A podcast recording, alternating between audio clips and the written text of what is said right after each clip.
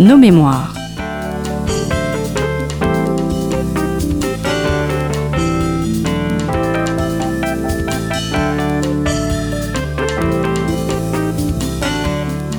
On retrouve Christophe Dickès.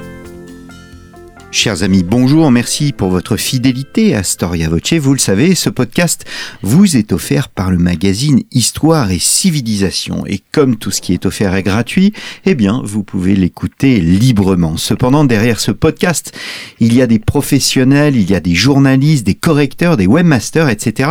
Et nous ne pourrons continuer cette aventure que si vous nous soutenez, non pas notre association, mais cette équipe de professionnels avec qui je travaille chaque semaine. Alors, comment nous soutenir, très simple. Rendez-vous chez votre marchand de journaux, achetez Histoire et Civilisation, ou mieux, rendez-vous sur le site histoire et civilisation.com afin de vous abonner. Merci d'avance. Alors Marc Bloch et Raymond Aron en faisaient un dangereux illuminé, la réincarnation des idées napoléoniennes, aux conséquences effroyables bien évidemment en 1914 et 1918, mis de côté par l'historiographie qui préféra les perceptions et aux faits, eh bien, le maréchal Foch n'a pas, il faut le dire, très bonne réputation. Comme un contrepoint à cette tendance, les éditions Talendier viennent de rééditer deux de ses ouvrages, des principes de la guerre et de la conduite de la guerre. Quelle fut donc la pensée de l'ancien maréchal? Existe-t-il d'ailleurs une science de la guerre? Que nous dit au fond cette œuvre qui, qu'on le veuille ou non, a marqué et continue de marquer l'histoire mais aussi la stratégie militaire? C'est ce que nous allons voir avec Martin Mott. Martin Mott, bonjour. Bonjour Christophe Dickès. Merci d'avoir répondu à notre invitation, ancien élève de l'école normale supérieure. Vous êtes directeur d'études à l'école pratique des hautes études et vous venez de diriger donc l'édition de ces deux ouvrages du maréchal Foch euh, que vous avez intitulé De la guerre. C'est un ouvrage préfacé par le général Benoît Durieux et donc qui a été édité. C'est une coédition des éditions Talendier et du ministère des Armées. Alors des principes de la guerre, de la conduite de la guerre ont été écrits euh, respectivement en 1903, 19 1904. Qui était Ferdinand Foch à cette époque? Euh, C'était un jeune colonel, enfin jeune, il avait une cinquantaine d'années, il était encore jeune, euh, et euh, il n'avait pas combattu en 1871 parce qu'il était, il s'était engagé dans les armées de Gambetta, mais la guerre s'est finie avant que sa formation soit achevée, donc il n'avait pas encore d'expérience directe de la guerre, mais il était passionné de stratégie et d'histoire, et à ce titre, il avait été commis à la chaire d'histoire militaire et de stratégie de l'école de guerre entre 1895 et 1901. Et ces deux livres sont en fait le résumé de son enseignement. Hmm. Pourriez-vous, pour nos auditeurs, évoquer un peu son parcours en, quelques mots, qui est ce, ce, militaire avant donc la publication de euh, ces deux ouvrages? Alors, ce qui le caractérise le plus, je pense, c'est d'avoir eu la chance d'une double formation euh, scientifique et littéraire. Euh, c'était quelqu'un qui, à l'origine, se destinait à l'école polytechnique. Il voulait être ingénieur des travaux publics, et c'est en fait la brûlure, l'humiliation subie par la France en 1870-71 qui il a poussé euh, à devenir militaire, mais il voulait donc être ingénieur. Et euh, il s'orientait vers ses études scientifiques lorsque ses maîtres jésuites euh, ont vu que par ailleurs c'était un garçon qui avait des dons en lettres, qui s'intéressait énormément à l'histoire depuis sa prime enfance. Il avait lu tout tiers, hein, l'histoire du consulat et de l'Empire, l'histoire de la Révolution, à l'âge de, je crois, 6 ou 7 ans. Enfin, c'était assez stupéfiant. Et donc ils se sont dit, ils ont dit à ses parents, on peut pas laisser de pareils talents se perdre. Et ils l'ont donc poussé à passer un baccalauréat littéraire avant de préparer l'école polytechnique euh, dans laquelle il est entré en 1871. Et il a dit lui-même que cette double formation lui a été extrêmement précieuse parce que autant les sciences exactes forment un esprit rigoureux, autant pour appréhender les affaires humaines qui sont qui ne fonctionne pas selon un mode déterministe, euh, mais probabiliste, c'est-à-dire qu'il y a plein d'incertitudes dans les affaires humaines, eh bien, il faut passer par les lettres, il faut passer par l'histoire, il faut passer par la philosophie, et j'ajoute, et je crois que ça a son importance, car Foch était un grand catholique, par la théologie qu'il connaissait. Pourquoi? Parce que ces disciplines, au fond, euh, nous font prendre conscience euh, de, je dirais, la patte humaine, que les sciences exactes ne n'effleurent pas en définitive. Et cette patte humaine, elle est déterminante pour comprendre la stratégie et la tactique. Hmm, donc militaire, mais aussi intellectuel. Incontestablement. Hmm. Son parcours ensuite dans l'armée est un parcours classique parce que le, vous disiez tout à l'heure qu'il avait, euh, euh qu'il n'avait pas 50 ans hein, en 1903, 1904. Ah, il a eu, il est de 1851, donc il venait d'avoir la 50, 50 bah, il venait d'avoir oui, la cinquantaine. oui, oui. Il a eu un parcours classique dans l'armée? Très classique. Euh, comme il appartenait à l'artillerie métropolitaine, il n'est il n'a pas participé aux opérations coloniales qui ont été les seules opérations de guerre entre euh, 1870 et la Grande Guerre. Et donc, euh, il a eu un parcours euh, sans combat en définitive, hein, un parcours de temps de paix. C'est le paradoxe, c'est qu'en 1914, il va commander le plus prestigieux et le plus exposé des corps d'armée français, alors qu'il n'a jamais combattu. Mmh, mmh. Alors, vous le disiez aussi, euh, ces euh, deux livres euh, sont le fruit de ses cours.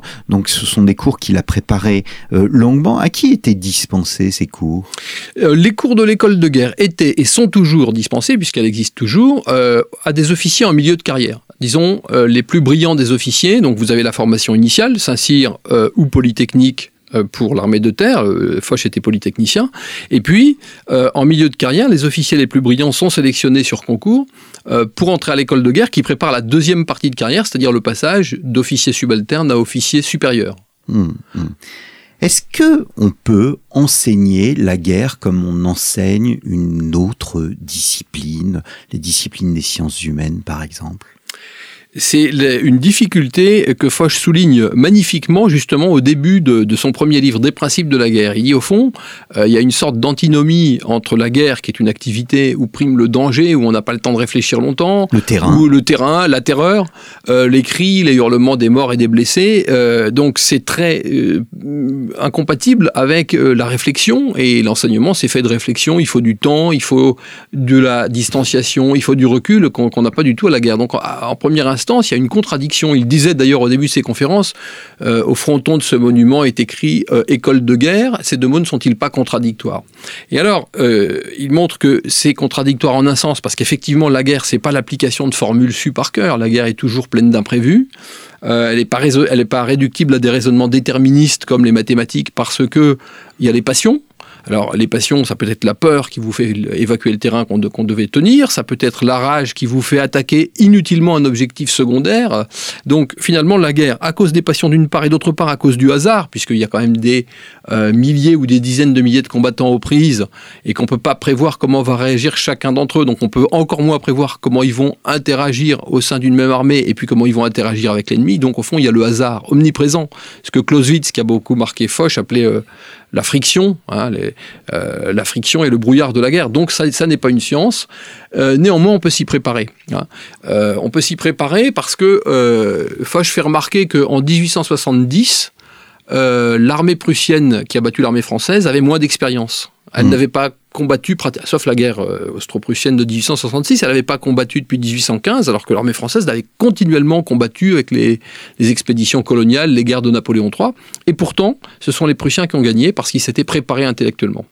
Donc, l'idée de la formation que dispense Foch, ça n'est pas de fournir aux stagiaires une réponse clé en main à un problème militaire donné, parce que chaque problème est spécifique, c'est plutôt leur donner le petit delta, la petite allonge supplémentaire sur l'adversaire, qui fait que par leur culture militaire, ils vont s'orienter plus vite vers la bonne solution. Mmh. C'est ça l'idée. Mmh. Donc il n'y a pas de science de la guerre ou bien de dogme de la guerre?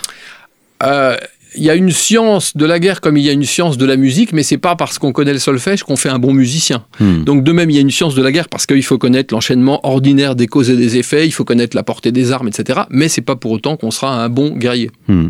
Alors je le disais au début de cette émission, c'est le général Benoît Durieux qui préface cet ouvrage et il écrit que Foch était euh, dans une position un peu inconfortable hein, quand euh, quand il rédige ses, ses, ses cours. Pourquoi cela? Parce qu'il ne fallait en quelque sorte pas froisser les chefs de 1870 qui avaient perdu euh, la guerre?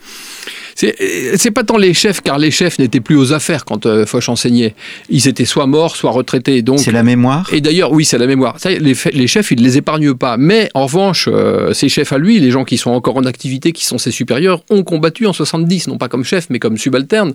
Et euh, on veut pas, il veut pas trop remuer le fer dans la plaie. Donc effectivement, la première difficulté, c'est ça. Et il va la tourner en centrant son étude de la guerre de 70, qui est le deuxième livre de la conduite de la guerre, sur la conduite de la guerre côté allemand, ce qui mmh. le dispense de parler du côté français. Mais quand il en parle, c'est pour dire qu'elle a été nulle quand même. Mmh. Bon, la deuxième difficulté, c'est que euh, Foch écrit à une époque où la technologie militaire change extrêmement vite. Apparition des mitrailleuses, de mitrailleuses performantes, euh, euh, l'apparition des canons à tir rapide, puis les avions, les automobiles, etc. Et donc, il faut arriver à tenir compte des leçons du passé en les adaptant aux techniques du présent. Il n'y arrivera pas toujours.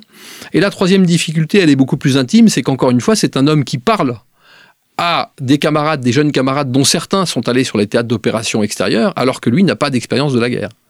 Et donc il va montrer que, un, euh, l'expérience ne fait pas tout, à preuve les Français qui avaient plus d'expérience, qui ont été battus par les Prussiens en 70, euh, que le travail intellectuel peut être payant, à preuve, à contrario, les Prussiens qui ont battu les Français en 70, et puis aussi, il, y a la petite musique qu'on sent dans ses livres, c'est que la grande guerre entre États européens, c'est pas la petite guerre d'États européens contre des peuplades euh, finalement sous-armés aux colonies. Hmm.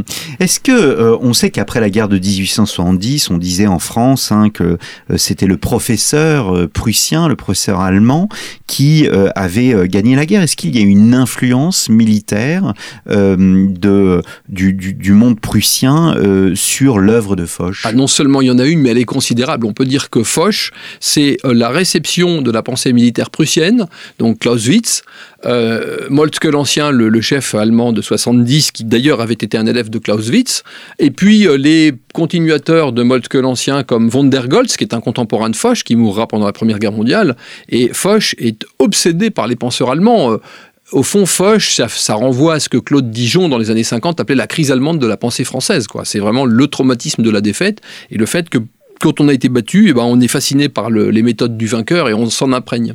Hmm. Mais Foch en est conscient. Et euh, il rappelle que euh, les Prussiens ont vaincu, mais parce que le premier théoricien prussien d'ampleur, Clausewitz, s'est mis à l'école de Napoléon. Et donc Foch dit finalement, en faisant le détour par les Prussiens, nous revenons à notre héritage national, c'est-à-dire Napoléon. Hmm. Alors quel est l'apport de Ferdinand Foch à, la pensée sur la guerre? Est-ce que c'est une pensée innovante? Il n'y a pas de pensée innovante dans l'absolu. On pense toujours à partir euh, de quelque chose ou de quelqu'un. Des euh, filiations intellectuelles. Des filiations hmm. intellectuelles. Et là, on voit très bien ce que je vous disais, c'est-à-dire Napoléon, Clausewitz, hmm. aussi Jomini, euh, et puis donc les Prussiens de, de son époque, Moltke, Goltz, etc. Alors, c'est quelqu'un qui va théoriser la guerre à partir de principes euh, qui sont donc euh, l'économie des forces, euh, la, liberté d'action, et puis le double principe de sûreté-surprise, la, sûreté étant l'art d'éviter la surprise. Donc c'est finalement deux principes en un. Mais son apport propre, alors ces principes, ils sont là explicites ou implicites chez les prédécesseurs, il ne les invente pas, hein. mais son apport propre, me semble-t-il, ou du moins le premier de ses apports propres, c'est qu'il montre l'interdépendance des principes. C'est-à-dire qu'est-ce que c'est au fond que, euh, que l'économie des forces C'est l'art de les articuler dans l'espace et dans le temps pour leur faire donner le, rendement maximal, la synergie maximale. Bon, bah, ce principe-là, il n'est pas applicable si on n'a pas la liberté d'action, si on n'a pas la libre disposition de ses forces par rapport à l'ennemi. Et comment s'assurer la liberté d'action? Par des dispositifs de sûreté, qui sont par exemple le renseignement opérationnel pour savoir que veut faire l'ennemi, où il est, etc. Et puis des moyens de parer les entreprises ennemies, c'est-à-dire les réserves. Donc c'est ça qui me semble le caractériser. Montrer que les principes, ce pas des objets isolés, ce sont finalement la, réalité guerrière considérée sous des angles différents qui, interagissent les uns avec les autres. Premier point. Le deuxième point, c'est que euh, Foch est quelqu'un qui est un précurseur de ce qu'on appelle aujourd'hui euh, l'art opératif ou le niveau opératif. C'est un mot qui n'existait pas à son époque. Mais vous, vous le qualifiez tel quel le penseur de l'art opératif. C'est vrai euh, parce que on a beaucoup tendance à dire aujourd'hui que ce sont les soviétiques qui auraient inventé l'art opératif dans l'entre-deux-guerres. Moi, je pense pas que ce soit vrai. Ce qu'on appelle le niveau opératif, c'est le niveau intermédiaire entre la stratégie, qui est donc euh, la conduite générale de la guerre, et puis la tactique, ce sont les combats. Le niveau opératif, c'est la manœuvre des forces avant et après les combats et en vue des combats. Hein. Et euh, ça, il, analyse très bien comment euh, le but de la guerre, c'est pas uniquement de gagner ponctuellement des combats, mais de les monter dans l'espace et dans le temps, d'articuler les différents combats dans l'espace et dans le temps, et donc les mouvements intermédiaires entre ces différents combats, pour obtenir un effet majeur contre l'adversaire. Et ça, il le montre vraiment très bien dans la conduite de la guerre, où il fait une, analyse spectroscopique, finalement, des six premières semaines de la guerre franco-allemande, vue de l'état-major prussien, avec toutes les erreurs, les, hypothèses qui s'avèrent fausses. Donc c'est vraiment très très captivant. C'était un livre difficile à lire dans la version d'origine parce que euh, très touffu, et je élaguer en résumant les passages que j'ai supprimés de manière à le rendre un petit peu plus fluide. Et puis dernière chose, c'est que c'est quelqu'un, là aussi c'est pas nouveau, mais je trouve qu'il le fait particulièrement bien, qui euh, montre bien la différence entre les principes permanents de la guerre, qui tiennent à la fois à la nature humaine et à la nature des choses, et puis ces manifestations contingentes, c'est-à-dire les procédés transitoires par lesquels le stratège va appliquer les principes. Hein. Pour prendre un seul exemple, euh, le principe de surprise, qu'est-ce que c'est? C'est intemporel, c'est euh, euh, tourner contre l'ennemi une action, une action si rapide et si imprévue qu'il est tétanisé, qu'il ne peut pas riposter. En fait, c'est ça la surprise. Bon, ce principe est intemporel, on le voit déjà sur des fresques préhistoriques. En revanche, on peut appliquer ce principe par des procédés contingents qui ont varié dans, les siècles, depuis la, flèche préhistorique à pointe de silex jusqu'au virus informatique en passant par l'avion ou l'obus. Hein. Mmh. Donc c'est vraiment quelqu'un qui a cette idée de la permanence d'un côté des principes et de l'évolution constante des contingences. Et finalement, une des définitions du bon chef de guerre, c'est que c'est celui qui sait articuler cet élément permanent de la guerre que sont les principes et puis ces moyens concrets d'incarner les principes que sont les armes qui évoluent tout le temps. Hmm. La science militaire est aussi donc une science du changement. Foch renouvelle la, la, la, vision du, euh, du terrain on lui a reproché au contraire de ne pas tenir compte assez du changement. C'est le sens, du, on y reviendra tout à l'heure, du, procès que lui font Marc Bloch, par exemple, Raymond Aron, etc. Euh, c'est un petit peu plus compliqué que ça, mais c'est vrai que euh, sa tendance propre était, euh, peut-être à cause de sa formation philosophique, de mettre plus en avant les permanences que les changements. Hmm.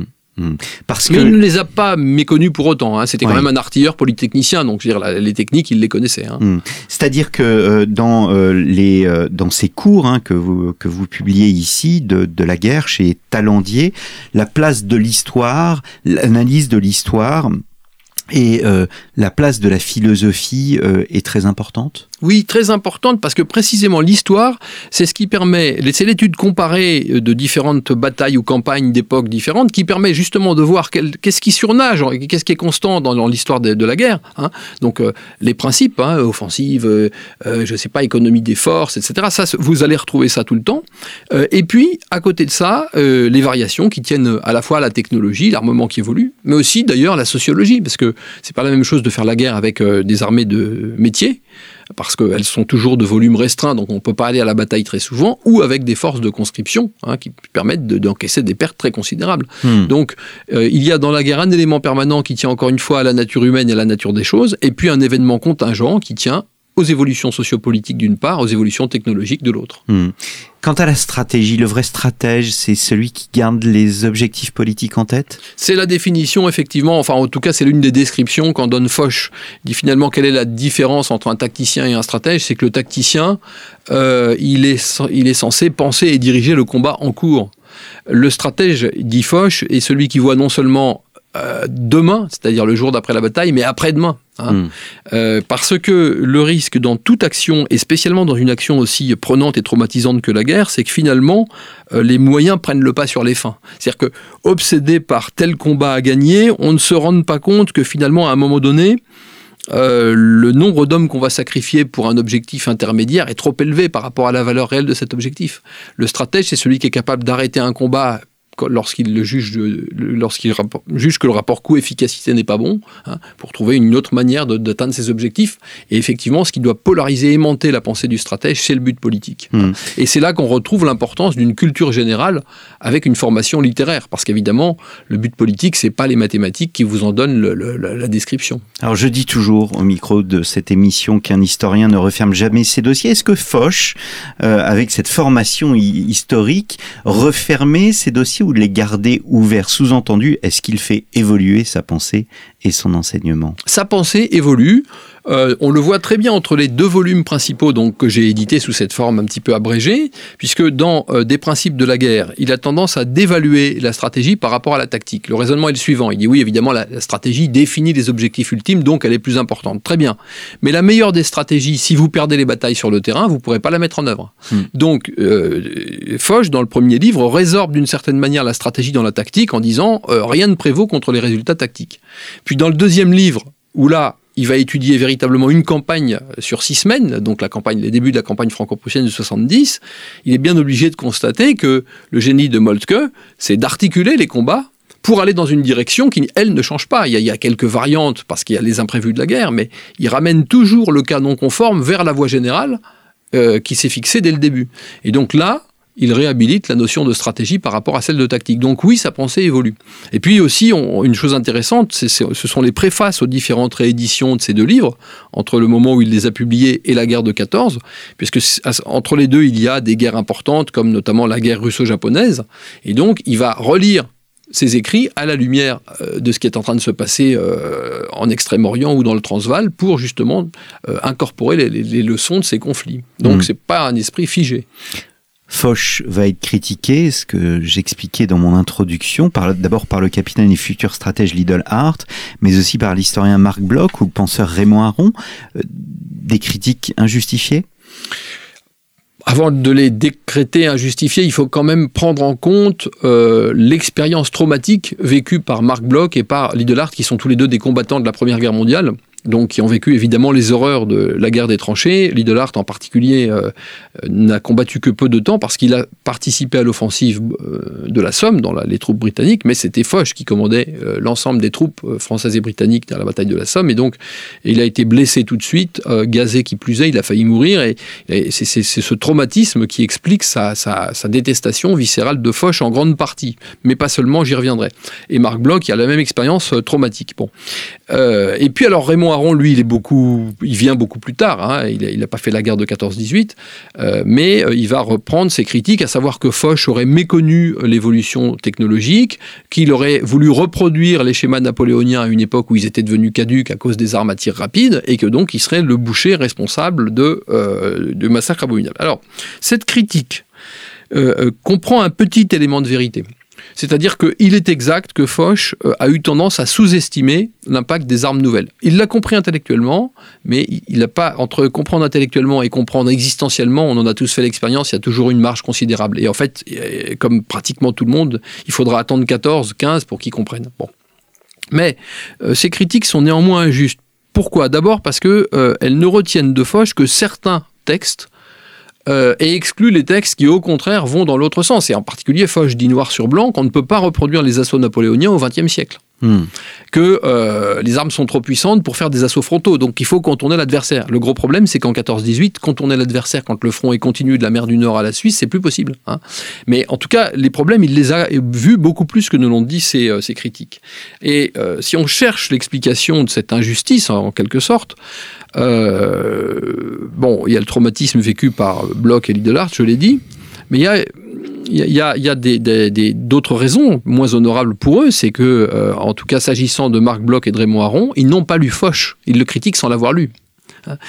Euh, Marc Bloch dit lui-même qu'il a feuilleté jadis les fameuses conférences de Foch, mais un historien n'instruit pas un procès radical sur le fait d'avoir feuilleté seulement. Donc là, c'est pas l'historien qui parle. Quand Bloch critique euh, Foch, il n'est pas historien, c'est plutôt l'ancien combattant traumatisé de 14-18 qui exprime sa rancœur. C'est au demeurant légitime, mais euh, ça ne l'autorise pas à parler, en tout cas comme historien.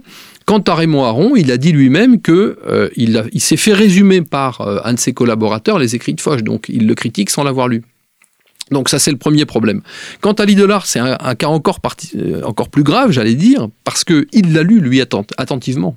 Et non seulement il l'a lu attentivement, mais il a piqué des passages entiers de Foch qu'il a incorporés dans ses livres sans dire qu'ils étaient de Foch. Et je pense qu'une des raisons pour lesquelles il salit la mémoire de Foch, c'est que ça lui permet de dissimuler son larcin.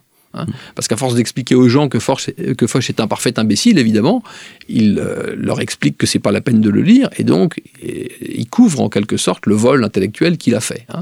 Et ce qui me trouble un petit peu, c'est que même si ces gens-là avaient des raisons euh, en leur temps de, porter les jugements qu'ils ont portés, les universitaires d'aujourd'hui, en tout cas beaucoup d'entre eux, reprennent très tranquillement ces accusations, alors qu'il suffit de lire Foch pour se rendre compte qu'elles euh, sont fallacieuses. Mmh. D'où euh, cette émission Nos Mémoires qui est consacrée aux sources de l'histoire et euh, vous le faites très bien. Foch est lucide au moment euh, du traité de Versailles. Il voyait la paix comme une comme une armistice, comme un armistice, pardon. Aurait-il été étonné par la seconde moitié des années 1930 Alors, il n'aurait pas du tout étonné. Il est, il est, mort en 29, mais il n'aurait pas du tout été étonné parce qu'il estimait que la paix de Versailles, le traité de Versailles, euh, laisser aux Allemands tous les moyens, à commencer par l'unité territoriale, de leur résurrection militaire. Euh, et euh, d'autre part, la défaite de 1940, ensuite, elle va s'expliquer aussi par le choix d'une stratégie passive avec la ligne Maginot, Or, Foch dit la guerre, c'est le principe d'activité, finalement. La guerre euh, repose sur l'activité. Et donc, si on adopte une stratégie de défense passive, évidemment, on va au tapis par principe. Hmm. Et là, il y a une opposition, évidemment, entre Foch et Pétain, qui s'exprime en 1922 au Conseil supérieur de la guerre quand il s'agit de déterminer la future stratégie de la France. Pétain propose ce qui va devenir la ligne Maginot, et Foch est contre, absolument contre. Euh, parce qu'il y voit le, un principe de défaite. Et ça, finalement, reproduit une querelle qui avait déjà entre les deux hommes à la fin de la Première Guerre mondiale, euh, à savoir que, au fond, euh, Foch pensait en termes très offensifs et sans doute trop offensifs, Pétain en termes défensifs et sans doute trop, trop défensifs. Et on peut dire que la chance de la France en 18 est d'avoir eu un Pétain qui savait ménager le capital humain et un Foch qui savait l'employer en contre-offensive mais que euh, à partir de 1922, la France bascule dans un schéma tout défensif euh, qui évidemment euh, annonce à l'avance la défaite de 1940. Donc mm. oui, Foch n'aurait aurait été n'aurait pas été étonné en fait de ce qui s'est passé. Et à contrario, si on oppose Foch et Pétain, on placera Foch du côté de De Gaulle? Très clairement. Très clairement, euh, à la mort de, de Foch. on va euh, dire De Gaulle du côté de Foch. Oui, on, placera De Gaulle du côté de Foch très clairement. À la mort de Foch en 1929, euh, de Gaulle a rédigé d'ailleurs pour Pétain une notice sur la vie et l'œuvre de Foch, enfin un, discours très élogieux, même s'il montre aussi certains excès du personnage, qui était un personnage assez volcanique. Hein. et puis, dans la Seconde Guerre mondiale, plusieurs fois, De Gaulle invoquera la mémoire de Foch, mais Foch a aussi marqué Montgomery. Il a aussi marqué Churchill, il a aussi marqué Patton, il a aussi marqué Eisenhower.